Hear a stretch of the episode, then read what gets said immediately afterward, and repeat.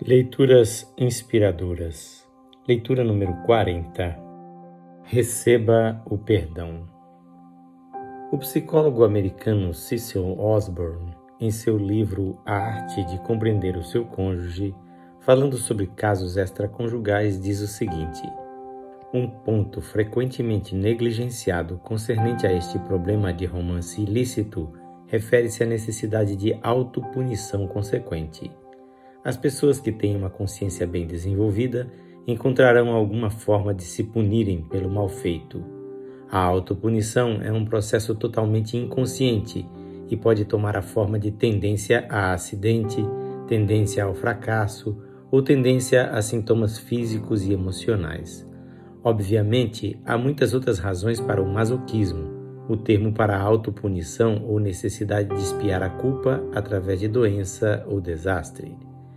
Muitos acidentes automobilísticos estão inegavelmente relacionados a uma necessidade inconsciente da parte do indivíduo de procurar castigo pelo seu mau procedimento.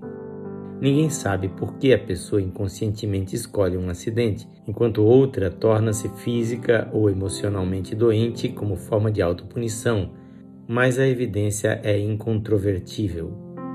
Nós realmente tendemos a nos punir de alguma forma por nossos erros. Às vezes, um grave acidente, ou uma sucessão de acidentes pequenos, ou um turbilhão de doenças menores será suficiente para fazer com que o sistema judicial interior sinta que o pecado foi punido, pelo menos temporariamente.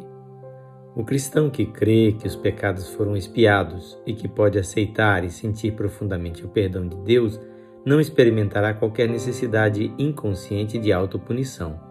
Mas, infelizmente, o que a mente crê, a alma nem sempre recebe. Tenho observado um número incrível de situações em que crentes fortes sofrem anos de autopunição por culpa não resolvida. O indivíduo sabe que foi perdoado por Deus, mas não pode perdoar-se e, consequentemente, sente uma necessidade interior de espiar sua culpa através da autopunição.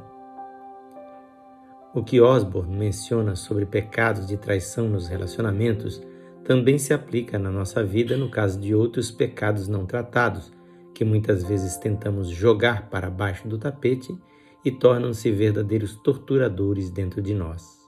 Não viva sua vida com culpas mal resolvidas. Confesse seus pecados, pois quem esconde os seus pecados não prospera, mas quem os confessa e os abandona encontra misericórdia. Provérbios 28, 13 confie no pleno perdão de Deus em Cristo Jesus. Pois, se confessarmos os nossos pecados, Ele é fiel e justo para perdoar os nossos pecados e nos purificar de toda injustiça. Primeira Carta de João, capítulo 1, versículo 9.